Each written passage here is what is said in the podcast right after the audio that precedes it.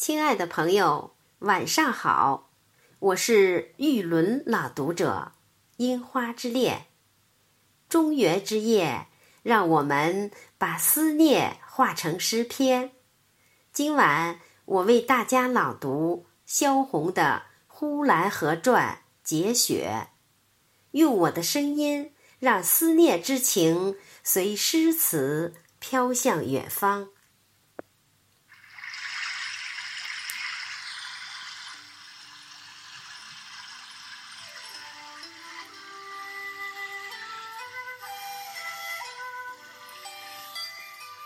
河灯从几里路长的上流流了很久很久，才流过来了；再流了很久很久，才流过去了。在这过程中，有的流到半路就灭了，有的被冲到了岸边，在岸边生了野草的地方就被挂住了。还有，每当河灯一流到了下流，就有些孩子拿着杆子去抓它；有些渔船也顺手取了一俩只。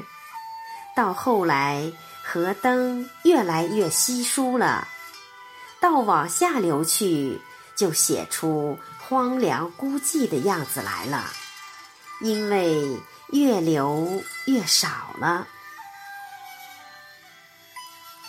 流到极远处去的，似乎那里的河水也发了黑，而且是流着流着的就少了一个。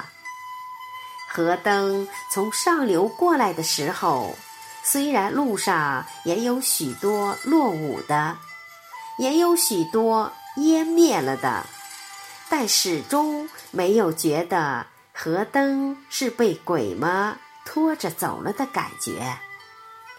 可是，当这河灯从上流的远处流来，人们是满心欢喜的。等流过了自己，也还没有什么。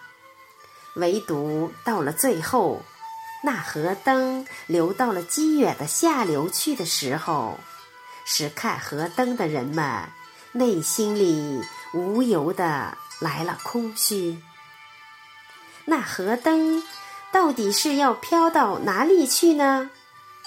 多半的人们看到了这样的景况，就抬起身来离开了河沿，回家去了。于是，不但河里冷落，岸上也冷落了起来。这时，在我远处的下流看去。看着看着，那灯就灭了一个；再看着看着，又灭了一个；还有两个一块儿灭的。于是，就真像被鬼一个一个的拖着走了。打过了三更，河沿上一个人也没有了。河里边一个灯也没有了，河水是寂静如常的，小风把河水皱着极细的波浪，月光在河水上边，并不像在海水上边闪着一片一片的金光，而是月亮落到河底里去了。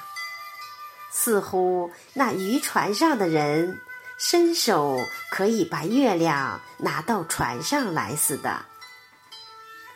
河的南岸竟是柳条丛，河的北岸就是呼兰河城。那看河灯回去的人们，也许都睡着了。不过月亮。还是在河上照着。